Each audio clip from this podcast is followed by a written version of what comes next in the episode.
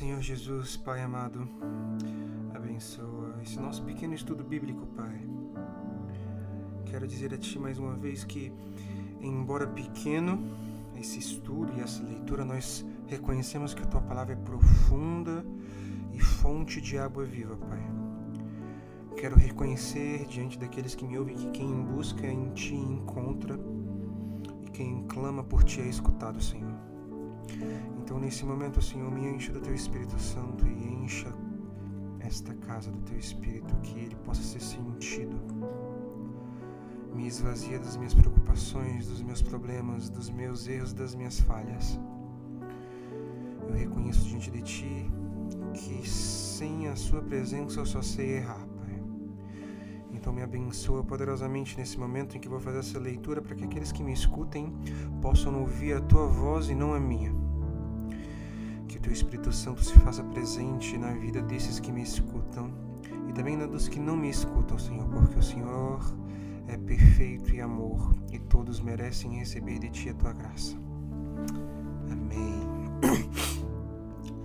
Evangelho de Lucas, estamos muito em Lucas, né? Lucas é o meu evangelho preferido. Lucas era médico, para você que não sabia disso, Lucas era um médico e esse evangelho foi escrito através de entrevistas que ele fez minuciosamente entre os discípulos de Jesus, a mãe de Jesus. Ele entrevistou vários personagens bíblicos e ele fez todo esse compilado de, de vivência de Jesus e colocou aqui dentro desse livro. E por ser médico, Lucas tem uma visão mais minuciosa das coisas. E a gente vai entender um pouco disso aqui agora, fazendo a leitura desse, dessa pequena parte do evangelho escrito por Lucas. Então, Evangelho de Lucas, capítulo número 19, versículo de número 28. Assim diz a palavra do Senhor. Após haver proferido essas palavras, Jesus seguiu adiante, subindo para Jerusalém. Quando iam chegando aos povoados de Betfagé e Betânia, que ficavam próximos do conhecido Monte de Oliveiras, enviou dois dos seus discípulos com a seguinte instrução: Ide ao povoado que está adiante, e ao entrardes encontrareis um jumentinho amarrado do qual ninguém jamais montou. Desprendei-o e trazei-o aqui. Se alguém vos interrogar por qual motivo o soltais, respondereis desta maneira: porque o Senhor precisa dele. E assim que os haviam sido enviados, foram e acharam tudo conforme eles lhe tinham dito. Quando eles estavam desamarrando o jumentinho, os seus donos lhe indagaram: Por que estás soltando o jumentinho? Diante do que replicaram: Porque o Senhor precisa dele. Então puderam trazê-lo até Jesus, colocaram os mantos de montaria sobre o jumentinho e ajudaram Jesus a montá-lo. E assim, enquanto ele seguia em procissão, o povo estendia os seus mantos pelo caminho. Eu vou parar essa leitura aqui porque já há uma grande revelação aqui nessa palavra. Eu não sei se você percebeu, mas existe um milagre aqui. Eu não sei se você sabe, mas um jumento ele tem esse nome porque ele é um jumento mesmo. O jumento ele é o animal mais difícil de você domá-lo. E o jumento na época de Jesus, principalmente, era muito usado para levar cargas e transportar grandes cargas de um lado para o outro. Conversando hoje com um amigo meu no carro, eu estava falando sobre essa história do jumento e de Jesus, ele falou: Olha, meu pai me disse que ele tinha uma frota de jumentos. Ele usava para ficar carregando carga para lá e para cá e era como se fosse uma frota de caminhão hoje. Então o jumento ele era instrumento de trabalho, porém era um animal muito difícil de domar. Para vocês terem noção do que aconteceu ali quando Jesus pegou esse jumentinho, repara que na palavra ele é bem claro, ele diz que os discípulos iriam encontrar um jumentinho que nunca foi montado. E tem mais nessa palavra. Quando os discípulos encontram o jumentinho, Lucas detalha que esse jumentinho estava amarrado. Então deixa eu explicar para vocês umas, algumas coisas, meus queridos. Olha só.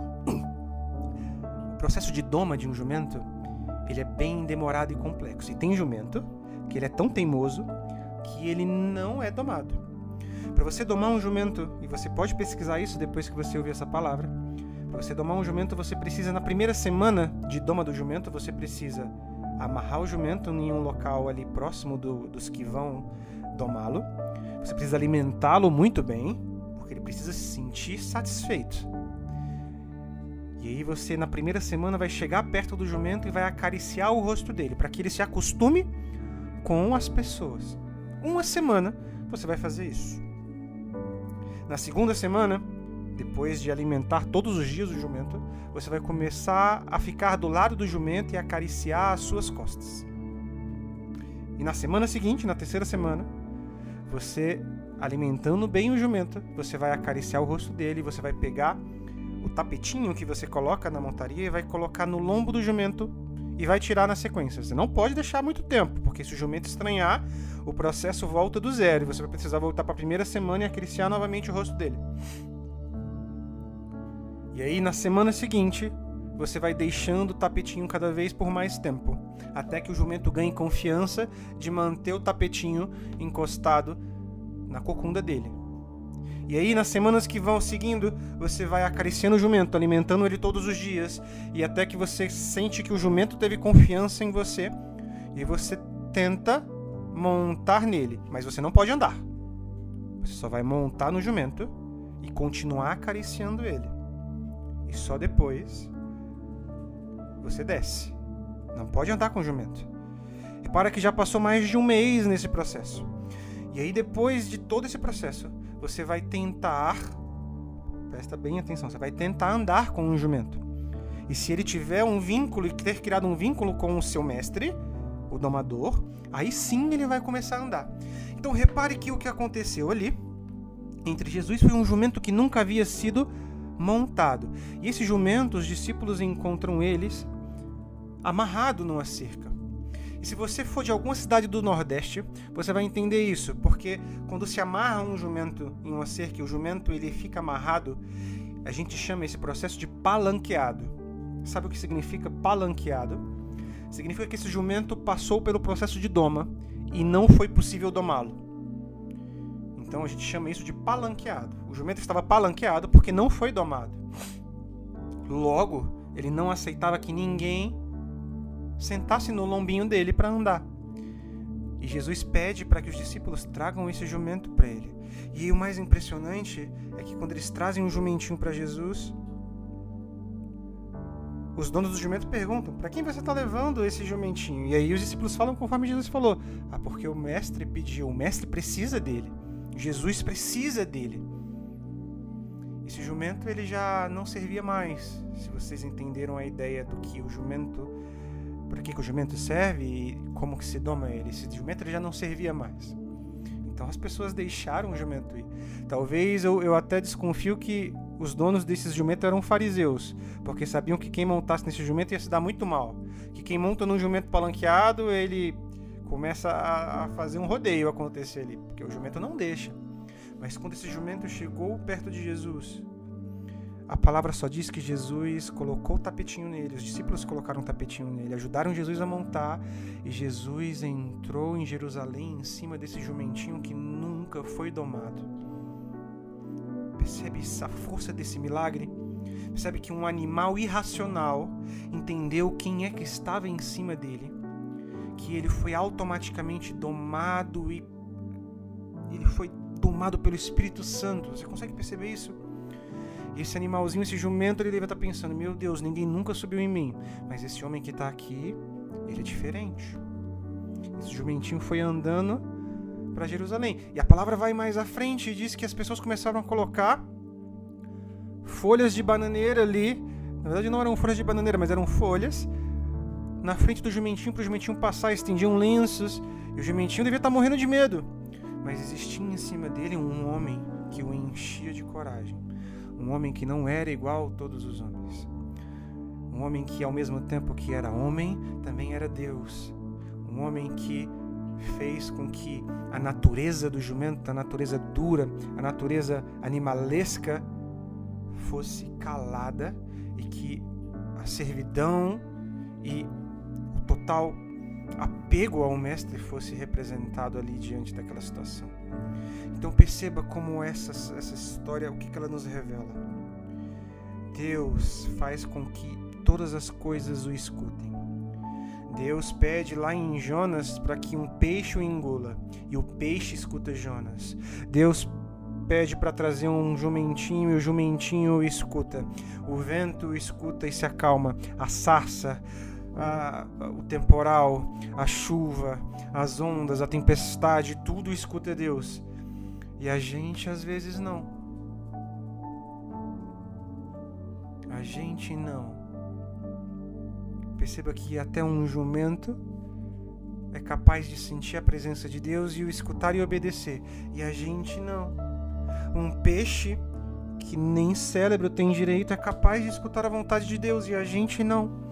Os ventos, a tempestade, o mar, os gafanhotos, o lago, o rio, o mar, tudo escuta Deus e a gente não. Então, às vezes, nós precisamos entender que temos um coração duro por conta das nossas próprias angústias. Nós não escutamos a Deus por conta dos nossos próprios males. Às vezes nós estamos tão absortos em problemas que nós não conseguimos entender a voz de Deus na nossa vida. E esse jumentinho, enquanto estava com Jesus Cristo, ele teve a oportunidade de sentir toda aquela graça, glória, amor eterno em cima do lombinho dele. Enquanto ele andava em Jerusalém, ele via aquelas pessoas estendendo seus mantos, colocando folhas de rameira para que o mestre passasse, louvando Rosana, glória ao Senhor. E esse jumentinho viveu tudo isso porque ele escutou a Deus e ele tampou e calou a sua natureza. E às vezes a gente deixa a nossa natureza falar mais alto. E deixa eu contar uma coisa para vocês, meus queridos: a nossa natureza ela é má e perversa. Quando você entende que você nasceu fruto do pecado, que você precisa da graça o tempo todo, você passa a escutar a Deus em todos os momentos da sua vida. Quando você recebe uma notícia ruim, você consegue sentir e ouvir Deus e a graça dele na sua vida porque Deus tem um propósito para você, assim como Ele tem para mim. E às vezes as dificuldades que você passa, elas têm um motivo, elas são a instrução que você precisa para viver melhor e se voltar a Deus. Deus permite que nós passemos pelas tempestades, porque Ele sabe que é nas tempestades que formamos os nosso, o nosso caráter. Nosso caráter, ele é essencial para que reconheçamos o amor de Deus sobre as nossas vidas. Então, se você ainda acha que Deus não fala com você, eu quero que você saiba disso. Até um jumentinho foi capaz de escutar a Jesus. O que falta para você escutar a Jesus é você calar você mesmo dentro da sua cabeça. É você calar a voz que grita todos os dias para você que você é incapaz. É você calar a voz que só quer pensar nos seus problemas e ouvir voz e a vontade daquele que é soberano na sua vida. Hoje, por incrível que pareça, eu ouvi a voz de Deus enquanto eu comia um macarrão sentado ali na esquina da minha casa. E Deus falou comigo de uma forma tão poderosa enquanto eu comia aquele macarrão que eu quase chorei na frente daquelas pessoas que estavam ali comigo. Deus, Ele é bom o tempo todo. E o tempo todo Deus é bom. Então, Senhor, abençoa as nossas vidas. Obrigado por essa leitura e esse entendimento da Sua palavra, Senhor que a Sua voz possa ser soberana nas nossas vidas, que a Sua voz possa falar mais alto do que qualquer um dos nossos males e dos nossos problemas, Senhor. Que a Tua voz seja instrução de sabedoria e amor eterno, que nós possamos nos virar a Ti e compreender o que devemos fazer com todas as coisas que nos acontecem, Senhor. Enche o nosso coração da Tua sabedoria eterna nos ensina a caminhar contigo, Pai. Nos ensina a confiar na tua graça e nos alegrar na tua presença. Que a nossa maior riqueza, Senhor, seja o teu amor e o relacionamento contigo. Obrigado pela oportunidade que o Senhor me deu naquela cruz de ter um relacionamento real contigo, um caminho de verdade, justiça e vida, Senhor. Obrigado por tudo quanto tem feito. O Senhor é Deus e o Senhor é amor. E eu te amo, Pai, eu te amo todo o meu coração, de toda a minha razão, de toda a minha alma, Senhor. Faça de mim um vaso que recebe o teu Espírito Santo e que haja conforme a tua vontade, Senhor, em nome de Jesus.